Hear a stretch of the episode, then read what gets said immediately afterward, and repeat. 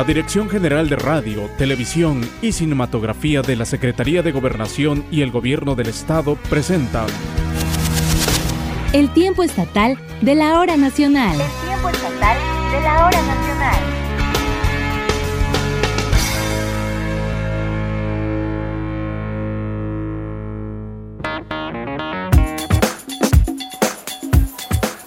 Buenas noches, Oaxaca.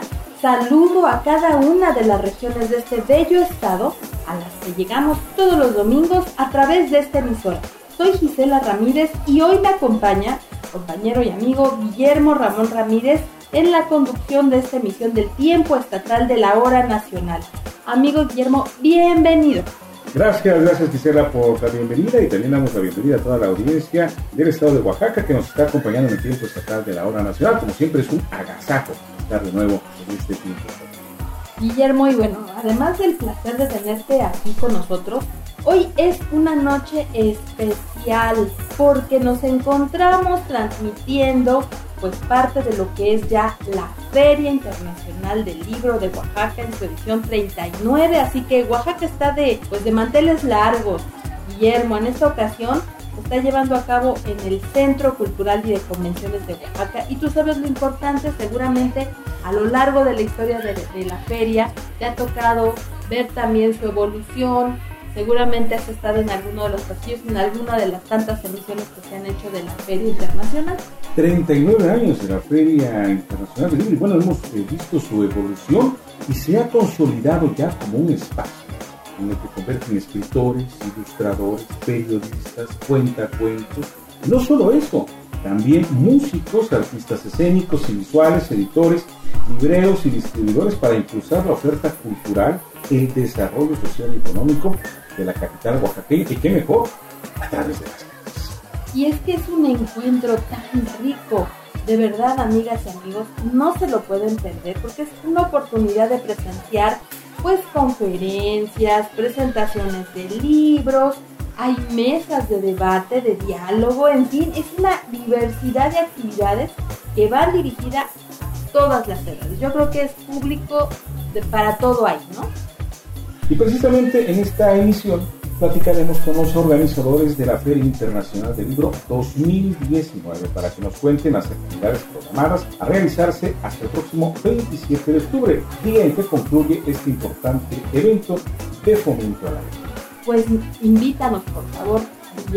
Así es, quedan todas y todos invitados para que se queden en este espacio y conozcan más de la FILO 2019, desde luego, hermoso estado de Oaxaca. Sean bienvenidas y bienvenidos al tiempo estatal de la hora nacional.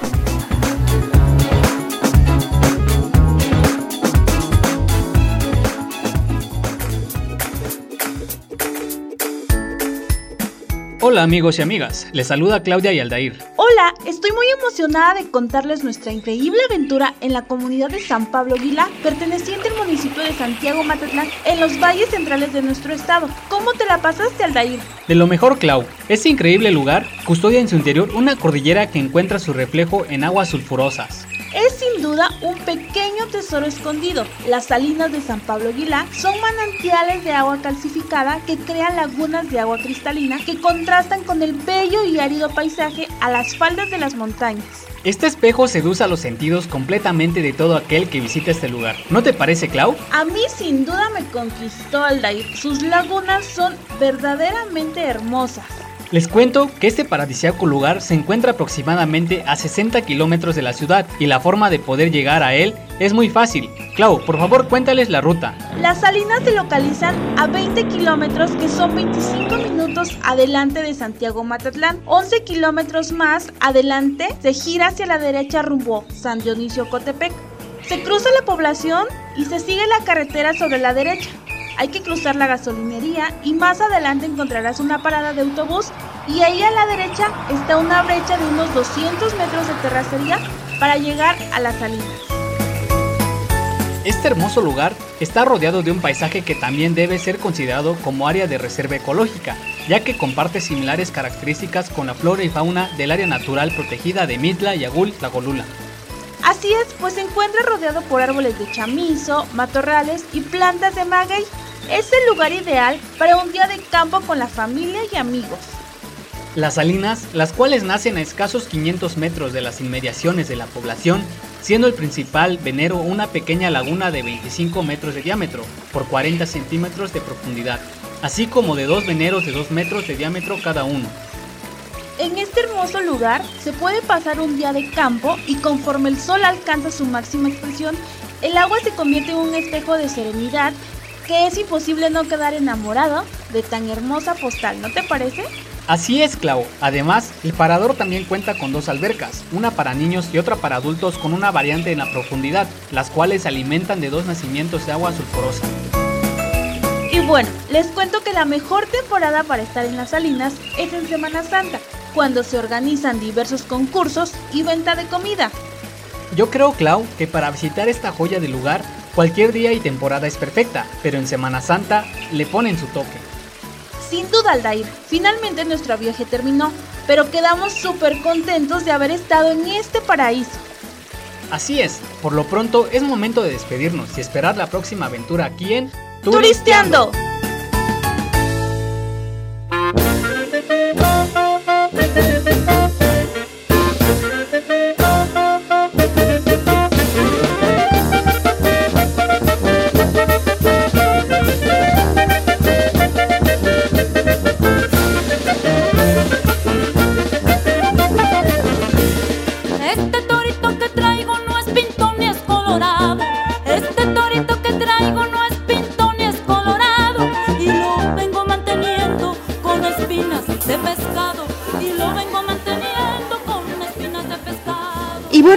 Amigas y amigos, audiencia del tiempo estatal de la hora nacional, es un enorme placer.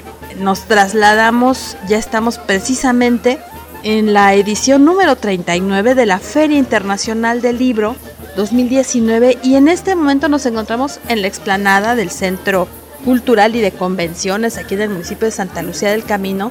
Eh, saludos a todos y bueno, es- estamos prácticamente eh, iniciando estas actividades que año con año nos dan el placer de acercarnos un poco más a los libros, de tener este pretexto para conversar con quienes realizan, con quienes están pues fomentando la lectura. Y es para mí un gran placer pues estar con algunas de nuestras eh, principales invitadas. Y bueno, estoy aquí con Rosalía Ferrer, también reportera del Tiempo Estatal de la Hora Nacional. Y bueno, Rosy, ¿qué te, qué te está pareciendo esta 39 edición de la Feria Internacional del Libro? ¿Qué tal Gisela? Pues sí, es una maravilla esta feria, eh, hay mucha gente, nos encontramos muy contentos por en asistir a estas presentaciones, a todas estas actividades, más de 400 actividades durante estos días vamos a presenciar a lo largo y queremos que inviten a las personas y hay un tema muy importante que se va a tratar o que se está tratando en esta feria, es sobre la equidad de género, la participación de las mujeres, las mujeres oaxaqueñas en, los libros, en la lectura, en todos estos temas. Ahora que ya está pues a un día de haber iniciado la Feria Internacional del Libro en su edición 39, estamos con Vania, que es uno de los pilares de estas filo. Quienes han venido pues saben el trabajo, el enorme esfuerzo que ha, que ha hecho tanto Guillermo Quijas como la propia Vania para salir adelante con estos esfuerzos que a veces parecían imposibles, ¿no? Hola Gisela, ¿qué tal? Eh, muy buenas noches, muy buenas noches a todos los y a todas los radioescuchas. Eh, estamos muy contentos porque ya arrancamos, ¿no? Del día de ayer, es el 19 de octubre. Este, afortunadamente eh, nos fue increíble. Arrancamos con la conferencia inaugural de Rebeca Solnit, ¿no? Nos seguimos con la conferencia de mm, la charla de Carmen Aristegui, bueno, con todas las actividades que tenemos programadas eh, para esta semana de la Filo. Eh, estamos muy contentos, justo como mencionaba por el arranque, eh, porque es el segundo año que el Centro Cultural y de Convenciones de Oaxaca alberga este, a la Filo. Por supuesto, como dices, hay este, instalaciones más cómodas, vemos a cientos de familias acá caminar por los pasillos, eh, disfrutar de los niños, este, el verlos leer, ¿no? Em, y como decías, pues cada año es un reto, ¿no? Un reto que nos representa hacer la filo, no tanto pues por la magnitud que, representa la feria, sí también por la obtención de recursos, ¿no? Este, ahí estamos dándole y echándole ganas pues para obtenerlos. Afortunadamente hay aliados que año con año, ¿no? Siguen con nosotros, por ejemplo, el pabellón de lenguas indígenas, este maravilloso que está y el peso que se le está dando a, a, eh, a este tema de las lenguas indígenas, ¿no? Y los temas, hablando de los temas, Vania, pues sin duda fue una gran sorpresa y no porque yo sea mujer, pero en general fue algo que de verdad yo creo que sorprendió a más de uno el que hayan elegido estos temas. Cuéntanos, vuélvenos a reiterar qué temas son ahora los que la Filo este año está retomando y por qué. Básicamente el tema es escrituras para reinventar la vida y quienes nos ayudaron a hacer la programación literaria de la Filo es un comité de mujeres, editoras, escritoras, eh, promotoras de lectura que está conformado por Yasna Aguilar, por Verónica Gerber Bisechi, Yolanda Segura, Jasmina Barrera, Isabel Zapata y Tania Huntington. Cuando comenzamos a plantearnos la temática de la feria de este año, dijimos, no, es que es hora de dedicarla a las mujeres en la literatura. Ser una especie de deuda que teníamos como organización, ¿no? En Oaxaca y a nivel este también país, ¿no? a nivel nacional. Y entonces, pues empezamos a trabajar como siempre lo habíamos hecho, ¿no? Con un comité que ya estaba muy establecido, pero nos dimos cuenta que nos faltaba mucho por saber del tema. Y entonces nos íbamos a quedar cortos. Es por eso que dijimos, no, necesitamos la ayuda de estas escritoras y editoras para que nos ayuden a conformar una programación plural, ¿no? En donde haya cabida a las más voces posibles. Claro, ellas lo, lo dijeron, no están todas, porque realmente es algo que estamos construyendo apenas y que este que estamos tratando de instaurar, ¿no? Entonces, es así como se conforma el ciclo Escrituras para reinventar la vida del programa literario, pero todas las programaciones tienen que ver con el futuro, en las mujeres en la literatura, por ejemplo, eh, el, la, Filo Chamacos, el tema, ¿no? Este es héroes, heroínas, pero el homenaje que le hacemos este año es a la eh, promotora de lectura y escritora Yolanda Reyes de Colombia, quien ha trabajado con primera infancia desde hace muchísimo tiempo y que ha eh, trabajado en cómo introducir la lectura en estas edades y cómo, cómo ha ayudado ¿no? en, en, su país de muchas formas hasta mitigar la violencia tan grave que sufrieron. ¿no? Entonces, esa es otra, el encuentro de promotores de lectura eh, que tenemos en colaboración con la Fundación SM y con Nubia Macías, eh, que nos habla acerca pues del futuro y la docencia, ¿no? Y en donde la mayoría de las ponentes y conferencistas son mujeres, ¿no? Entonces todo, todo está este en torno a este tema. Y bueno, pues por favor invítanos a todos a que vengan, eh, porque bueno, esto apenas empieza. Sí, por supuesto, ¿no? Este, apenas llevamos un día, estamos en el segundo día, todavía nos falta una semanita más. Por favor, los acercamos a estar pendiente de las redes sociales, Fil Oaxaca en Facebook, en Twitter, a checar la programación en www.filoaxaca.com y a estar aquí en el Centro Cultural de, y de Convenciones de Oaxaca. Recuerden que todas las actividades son gratuitas, hay una gran oferta editorial y por favor, pues acérquense con todas sus familias porque son muy bienvenidas y bienvenidos. Y bueno, pues continuamos aquí en esta emisión del Tiempo Estatal de la Hora Nacional. Rosalía Ferrer, eh, amiga y compañera reportera de, de esta media hora. Y bueno, estamos con una personalidad arrolladora, Rosy, si me lo permites. Así es, es un privilegio tenerla en este programa, a Natalia Toledo, quien es escritora, poeta, también ha, Artista. un- artista, ha contribuido mucho para Oaxaca y bueno, ahora la tenemos como invitada y gracias por esta por este tiempo que nos abre para este espacio y queremos platicar sobre esta participación tan importante en esta feria.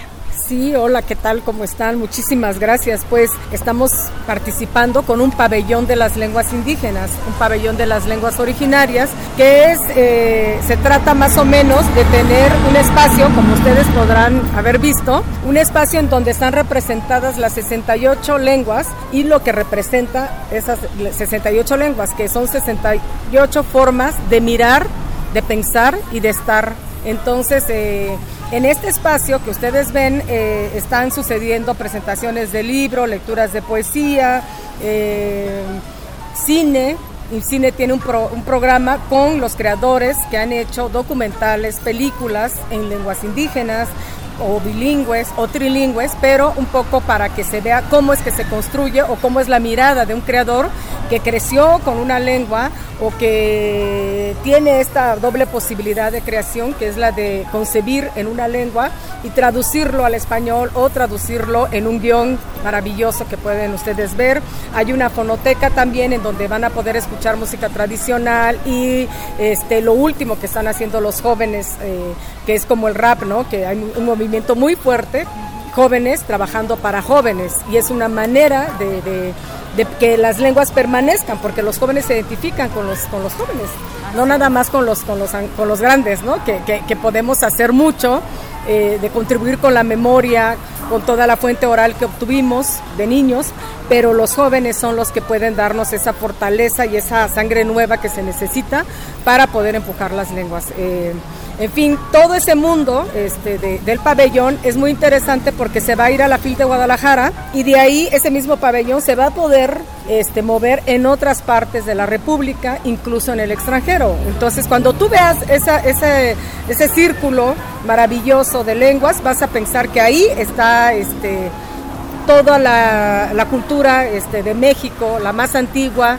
no voy a decir que la más hermosa, pero la que eh, nos da identidad y rostro, ¿no?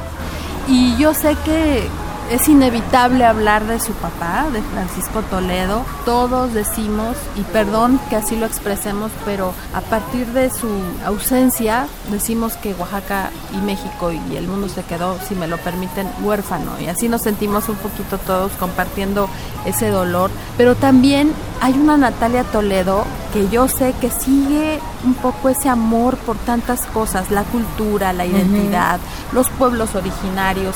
Y yo sé que su papá tenía proyectos muy importantes para las lenguas indígenas, que nos quedamos incluso en el tiempo estatal y en la hora nacional con ganas de hacer más cosas con él, porque él quería difundir enormemente esto. Y hoy que la escucho, perdón, pero yo estoy escuchando a su papá también, ¿no? Entonces, cuéntenos, ¿va a seguir con esta hermosa tradición de fomentar desde cada quien, desde su ámbito, eh, las lenguas originarias? Pues si tengo esa escuela y tengo esa formación que es la de dar y darse a los otros, pues para mí lo más natural es continuar.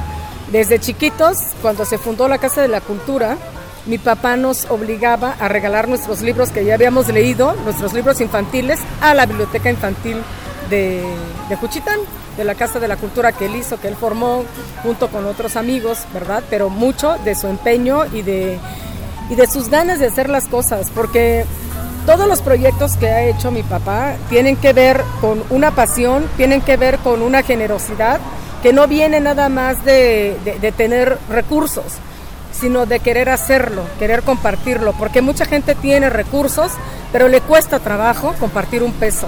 Entonces creo que mi mayor privilegio y mi mayor escuela es haber tenido un papá que me enseñó que es mucho mejor ser y estar si tú te compartes con los otros y es la única manera que tienes para, para, para también que, que, la gente te acompañe. Por eso es que yo recibo en cada paso que doy muchas muestras de amor, recojo mucho de lo que sembró mi papá.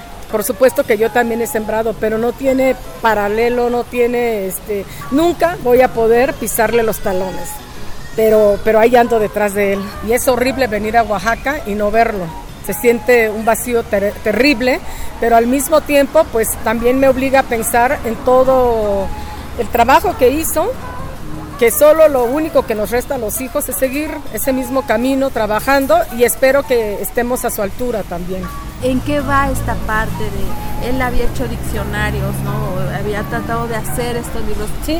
¿Lo van a seguir haciendo? ¿Cómo, cómo va a estar esto? Bueno, nos quedamos, eh, él y yo como colaboradores, hicimos varios libros, ¿no? Para niños. Tengo varios que, que, que ya no pudimos hacer, que ya no pudo ilustrar eh, porque pensé en algún momento, como muchos de nosotros, que mi papá era eterno, como el chapulín que brinca con la muerte, ¿no? Que nunca iba a ganar la muerte. Pero este creo que yo voy a tratar de hacer un trabajo con lo que, con lo que yo ya venía haciendo Pero aparte, todos los proyectos que mi papá este, dejó pendientes, que ya están en camino, como son traducciones, una de ellas es este, ¿Cuánta tierra le, este, necesita un hombre de León Tolstoy? con una traducción de Víctor Cata, este, que él revisaba personalmente y él hasta que no quedara bien, porque decía, ¿y por qué uso esta expresión? Esta expresión es muy nueva, usen esta, es antigua, es, tiene que ver más con nuestra cultura y así. Editor, eh, nos opinaba de todo. Eh, trabajar con mi papá era salir con un montón de libros. Léete esto para que entiendas lo que te estoy diciendo. Y además un observador. O sea, yo no escribía mi cuento y ya, no, él me regresaba mi cuento con observaciones. Entonces era muy rico porque no nada más trabajaba yo con una persona este que yo amo y, no este sino que aprendía todo el tiempo. Entonces me decía, esta palabra sabes que tiene este origen y de esa palabra se me contaba una historia y de ahí nos íbamos. Entonces realmente fue muy rico trabajar con él, muy muy rico y muy aleccionador sin querer serlo, porque mi papá odiaba ponerse como ejemplo. Entonces, bueno, este voy a extrañar la otra parte, pero voy a tratar de hacer algunas publicaciones eh, en su honor pues aquí estamos y muchas gracias por, por esta, este momento. Voy a seguir trabajando, mis hermanos están en lo mismo para que no extrañemos tanto al maestro. Vamos a hacerlo todos, ¿no? Y, sigamos esa, esa ruta de oaxaqueños que amamos Oaxaca y amamos México. Natalia, ¿y por qué no nos hace una invitación para que la gente venga, siga asistiendo, disfrute de esta feria, disfrute de lo de este legado que hizo el maestro eh, Toledo y que ahora pues está está muy viviente en cada actividad que se está realizando y dedicada ahora al maestro. Bueno, pues yo les hago una atenta invitación a que se acerquen y atraviesen esa puerta del pabellón de las lenguas indígenas y se acerquen a escuchar y a mirar cómo es que nuestras lenguas siguen vivas. Gracias. Y hay un tema muy importante que se va a tratar o que se está tratando en esta feria, es sobre la equidad de género, la participación de las mujeres, las mujeres oaxaqueñas en, la, en los libros, en la lectura, en todos estos temas. Son de lujo, de verdad, invitadas de lujo. Hola, ¿qué tal? Yo soy Yolanda Segura. Yo soy Verónica Gerber Visechi. Y pues nada, estamos acá en la feria muy contentas con, lo que está sucediendo, que sí tiene que ver con un espacio que se abre para la reflexión no solo de temas que incumben a los feminismos, sino también eh, de temas, digamos, en general que nos incumben socialmente y que nos incumben para eh, pensar en nuevas posibilidades de organizarnos y de articularnos y de generar transformaciones que a lo mejor pueden empezar eh, desde algo muy que puede parecer muy pequeño como una eh, una serie de mesas de discusión, pero que van haciendo una especie de movimiento de engranes que va creciendo y creciendo, o eso es lo que queremos creer. Sí, creo que la invitación es sobre todo a, venir a, conversar, a reflexionar sobre temas que hemos entendido históricamente como únicamente femeninos cuando son temas de todos y al revés también, temas que se han entendido únicamente como temas masculinos, entender que pues esos temas son de todas, ¿no? De, todos y de todas. Y, pues eso, venir a romper un poco las ideas preconcebidas que tenemos sobre la maternidad, sobre el amor, sobre el trabajo, las brechas que hay salariales, etcétera, venir un poco a romper esas perspectivas, a, pensarlas de otra manera, a discutir, a conversar. esa es la invitación que hacemos nosotras, creo, las seis Em, integrantes del comité que, propuso el programa literario Reinventar la Vida, que es Tania Huntington, Yasnaya Aguilar, Isabel Zapata, Jasmina Barrera, Yolanda y yo. Y bueno, pues continuamos aquí en esta emisión del Tiempo Estatal de la Hora Nacional.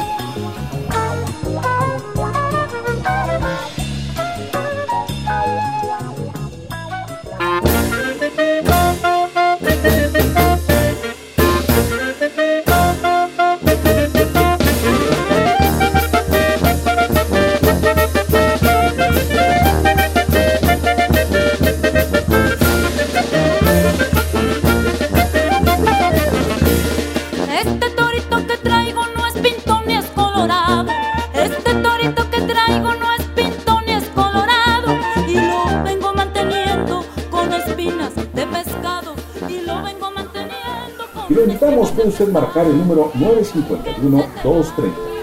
6909 o bien enviarnos un mensaje de voz desde la aplicación de WhatsApp, nuevamente en teléfono. Es 951 239 6901.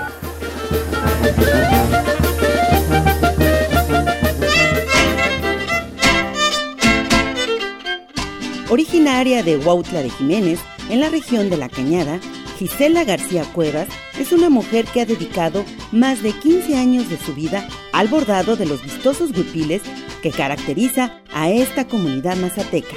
Desde joven aprendió a bordar.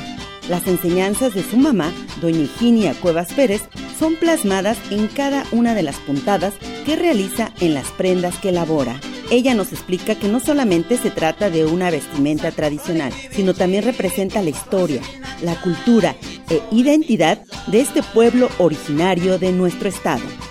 Representa pues parte de nuestra cultura, parte de nuestras tradiciones, parte de lo que nosotros somos como mazatecos, lo que es la flora y la fauna que representa la región mazateca. Nosotros utilizamos hilo de algodón para nuestros bordados, así como también trabajamos lo que es la manta y lo que es el cuadrillé.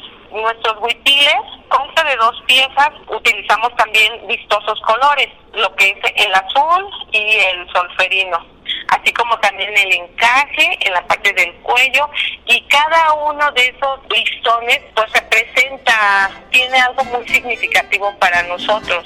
Cada color, figura, forma y composición representa un significado cultural que expresa esta comunidad que se encuentra entre las nubes de la Sierra Mazateca. El significado del listón en el cuello del huipil representa un huipil de gala y un huipil del diario. Un huipil de gala es considerado aquel que tiene el fruncidito en la parte del cuello y un huipil del diario es el que tiene solo los listones, tres listones en la parte del cuello, así como también un encajito. Aunado a esto, también lleva el bordado en, en y en la parte de en medio también lleva listones y en la parte de abajo también lleva, lleva listones en la parte de en medio llevan siete listones que significan los siete días de la semana y en la parte de abajo lleva nueve listones que representan periodo de gestación de la mujer. Encuentros de gala, lo que son fiestas patronales, bautizos, bodas. También nos platica de las prendas que acompañan al huipil que portan las mujeres de esta localidad. Dentro de ese huipil el complemento es la enagua, una falda, un enredo, en la cual lleva una bestia y una persona. El significado es de la manera en cómo trasladaban sus alimentos anteriormente nuestros antepasados a, a nuestra región, porque pues no había un camino como tal, ¿no? Ese es el huipil en la cual nosotros han venido de mis paisanas a, bailar en la, aquí en la Guelaguetza. Junto con su familia, se esfuerza para mantener viva y preservar esta cultura que expresa la vestimenta de Huautla de Jiménez qué tan bonito y qué tan importante es, ¿no? El apreciar todas esas cosas tan lindas que tenemos en nuestra región es algo muy valioso para nosotros, ya que esto es lo que nos representa, lo que nos caracteriza y si vamos a utilizar las redes sociales, pues vamos a hacerlo para difundir todo lo que nosotros somos, ¿no? Todo lo que nos representa, nuestra lengua materna, nuestra costumbres, nuestras tradiciones. Si gusta conocer o adquirir una prenda de esta localidad, pueden acudir a la calle de Santos de Gollado número 611 en el centro de la ciudad de Oaxaca. Para el tiempo estatal de la hora nacional, Rosalía Ferrer.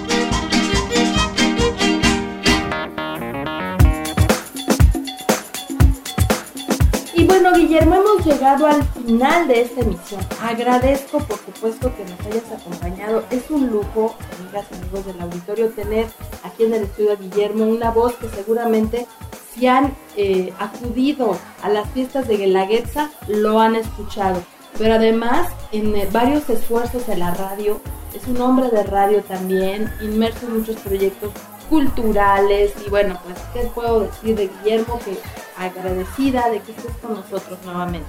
Al contrario, Gisela, siempre es un gusto compartir este tiempo estatal de la hora nacional y podemos conectar a todo el estado llevando la cultura, las tradiciones y la música. He disfrutado esta noche de la Feria Internacional del Libro de Oaxaca. Claro, por supuesto, todos invitados, así que gracias y el próximo domingo a la misma hora y en la misma estación nos estaremos escuchando. Buenas noches.